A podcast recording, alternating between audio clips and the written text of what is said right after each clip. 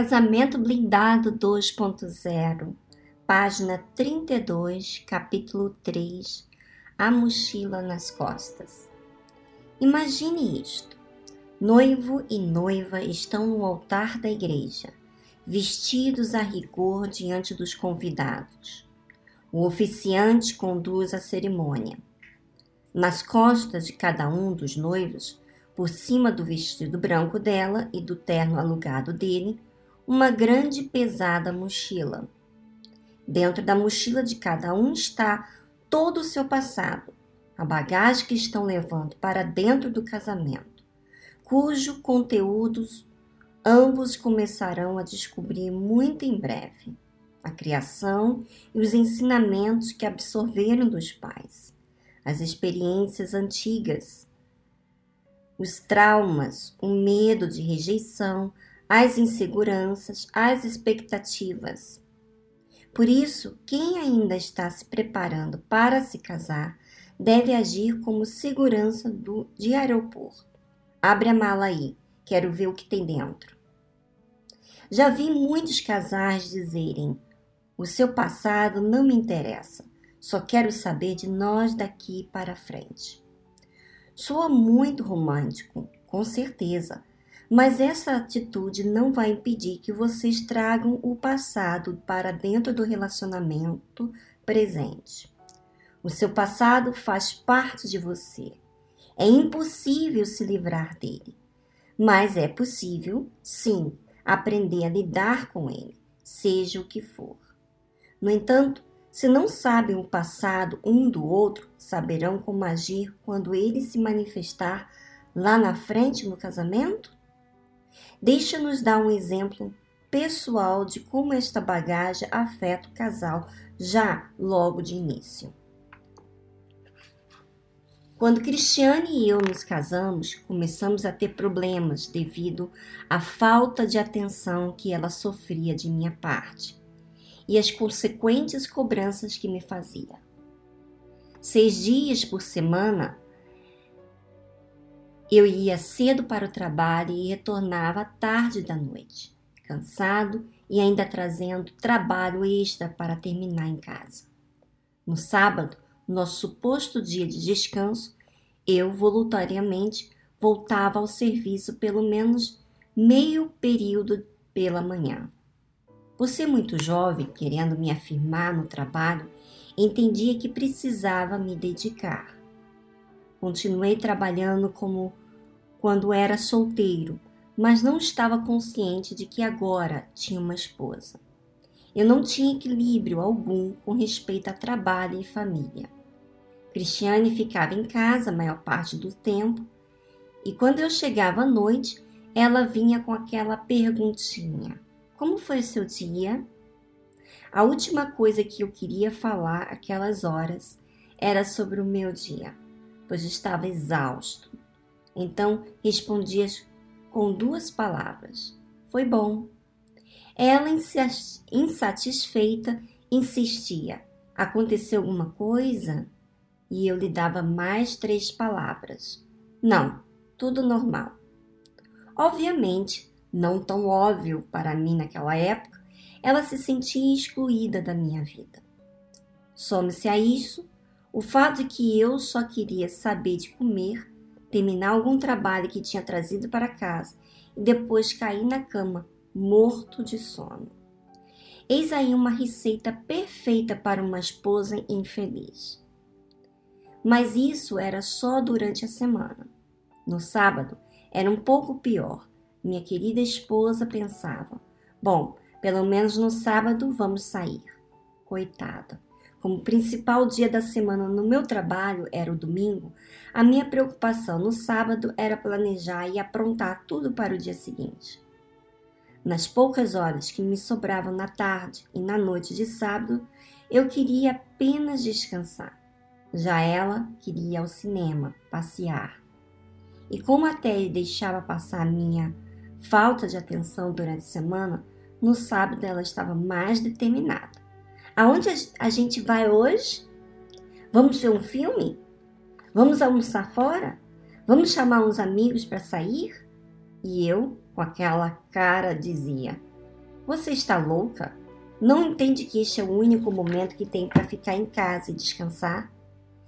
E eu achava extremamente chata uma pessoa que não me entendia. Minha defesa era: você sabia da minha carga horária antes de casar? Sempre foi assim. Você é que está criando caso agora. Realmente, meus dias e horários de trabalho não haviam mudado. Só que eu me esquecia de que, quando namorávamos, arranjava tempo no sábado à tarde para sair com ela. Quem havia mudado, na verdade, era eu. Cristiane. Fui filha de pastor durante toda a vida, estava ou dentro de casa ou na igreja. Quando me casei, aos 17 anos, foi como se minha mão direita estivesse algemada à esquerda do meu pai. E ali no altar ele estivesse ele tivesse aberto a algema do pulso dele, colocado no pulso do Renato, fechado novamente e passado a chave para ele. Foram 5,6 segundos de liberdade cronometrados. É claro, no momento não parecia assim. Eu pensava que quando eu me casasse, tudo mudaria em minha vida.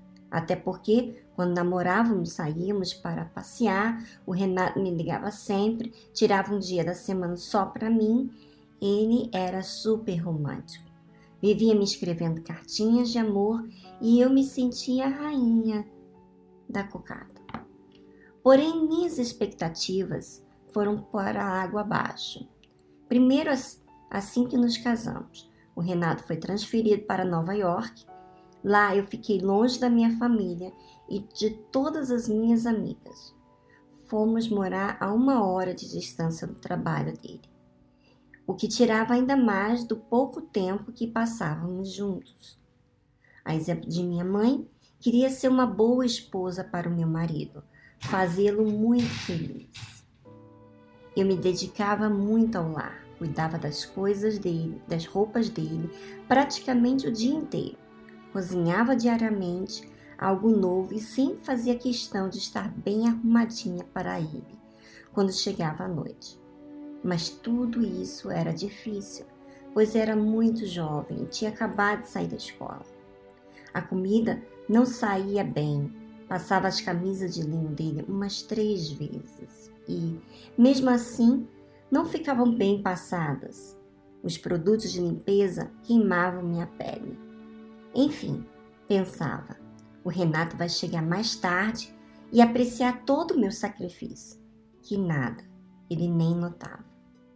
Renato foi meu primeiro namorado e era tudo o que sempre sonhei, mas fiz do meu casamento um problema.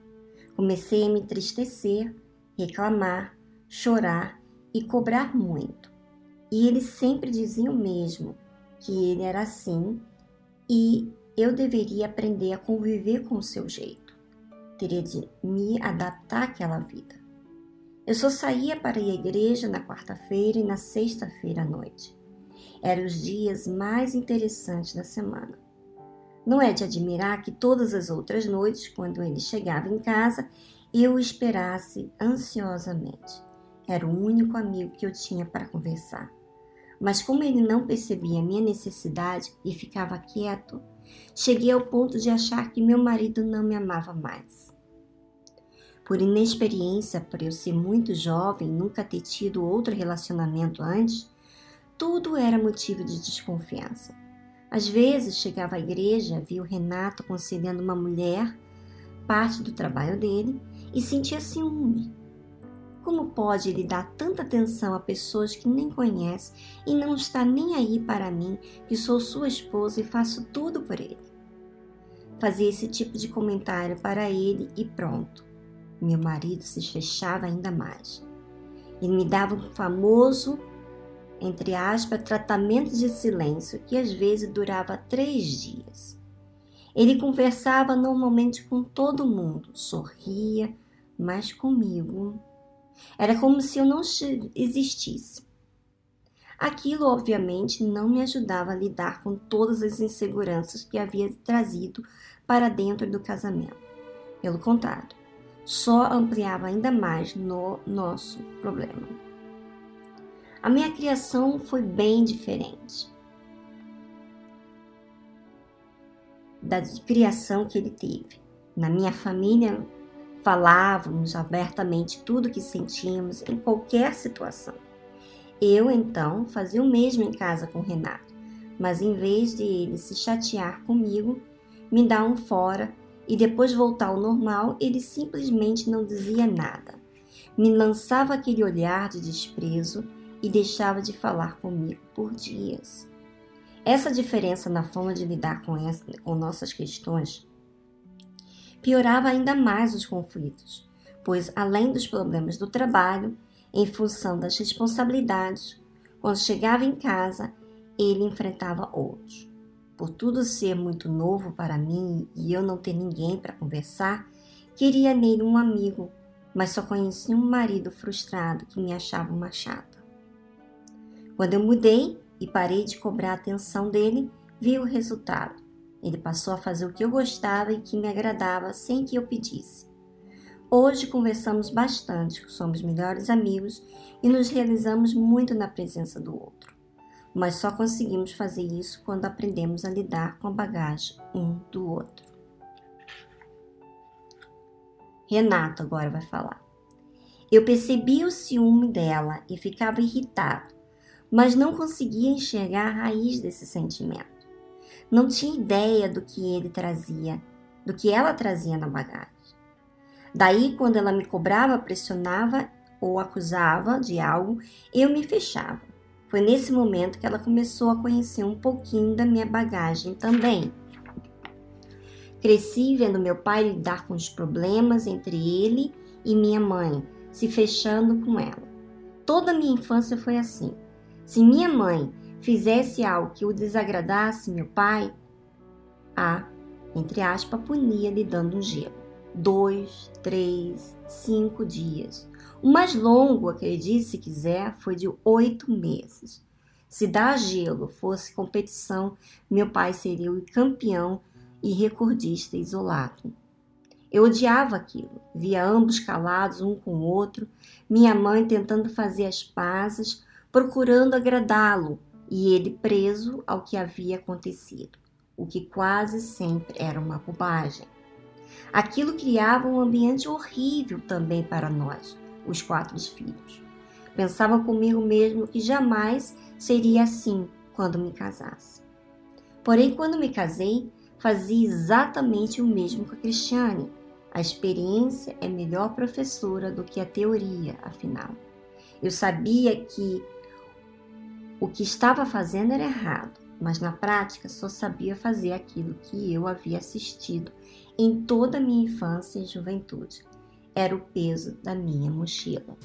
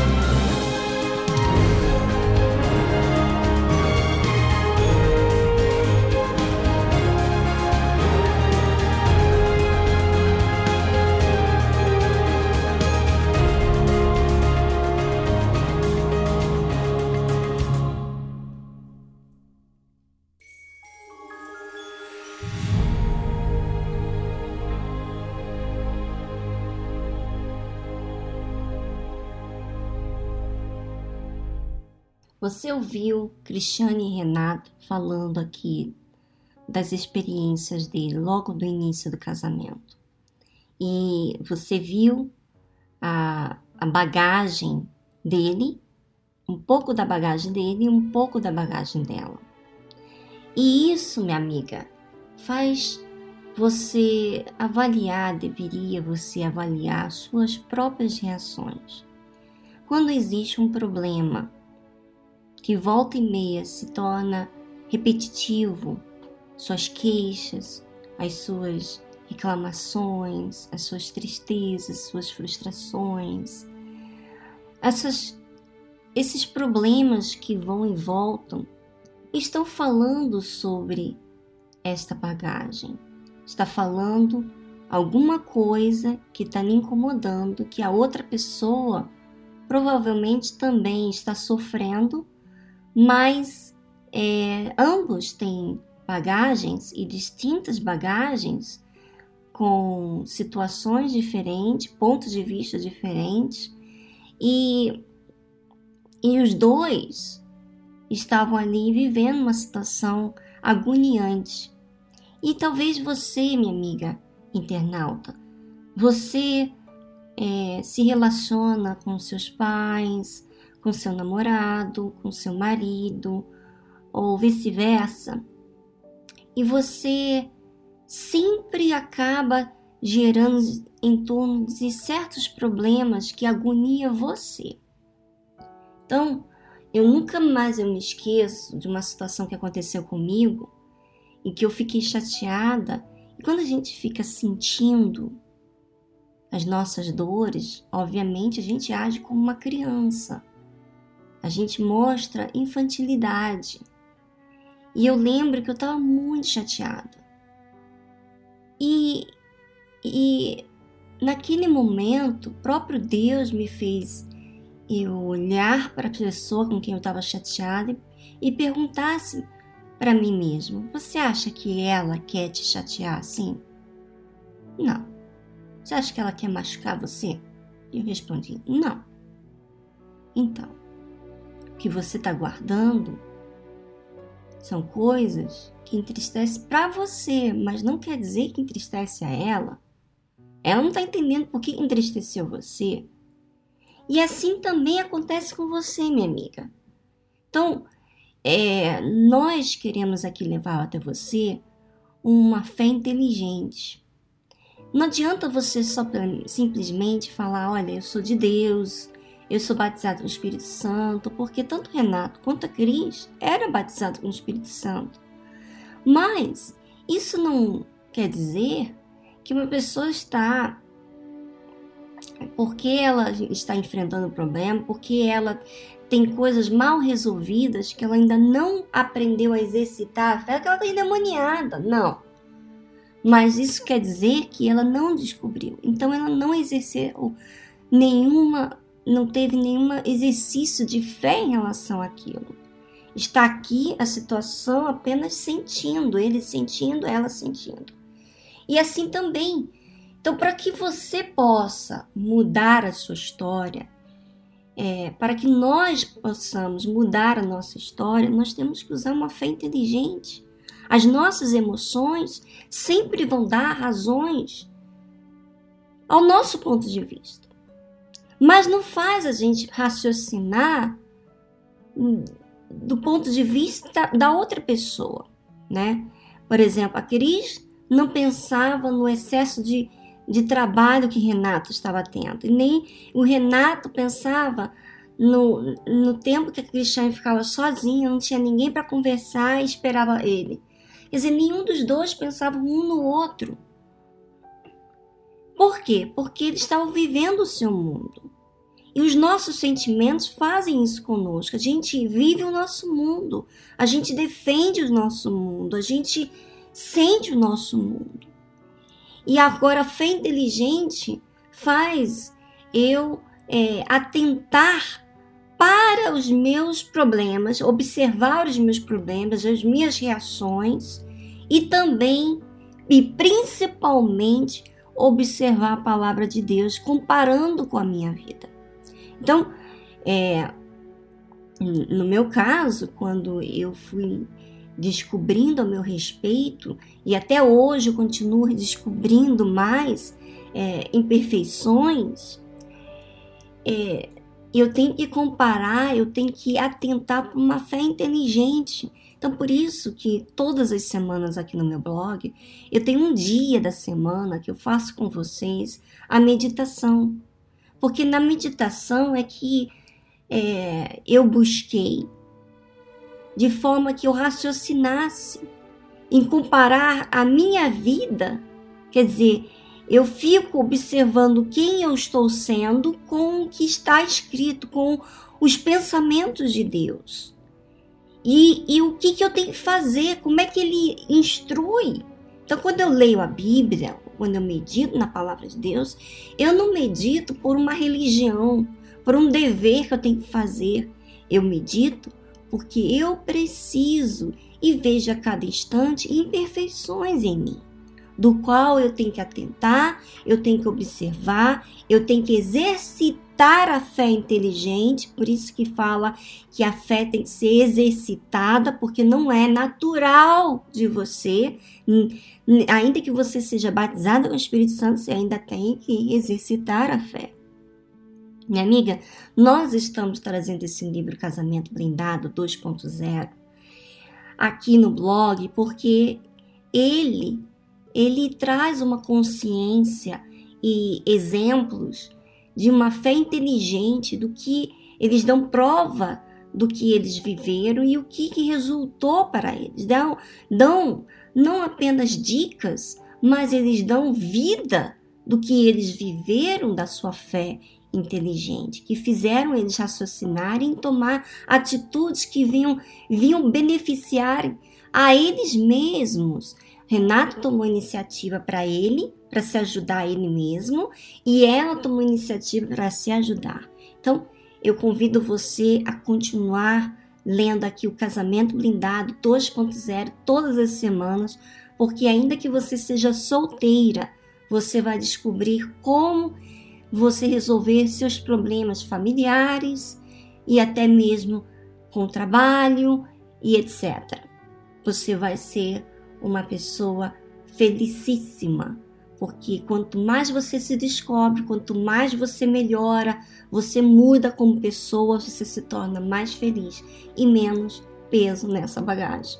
Um grande abraço, semana que vem estaremos aqui de volta, dando continuidade ao Casamento Blindado 2.0.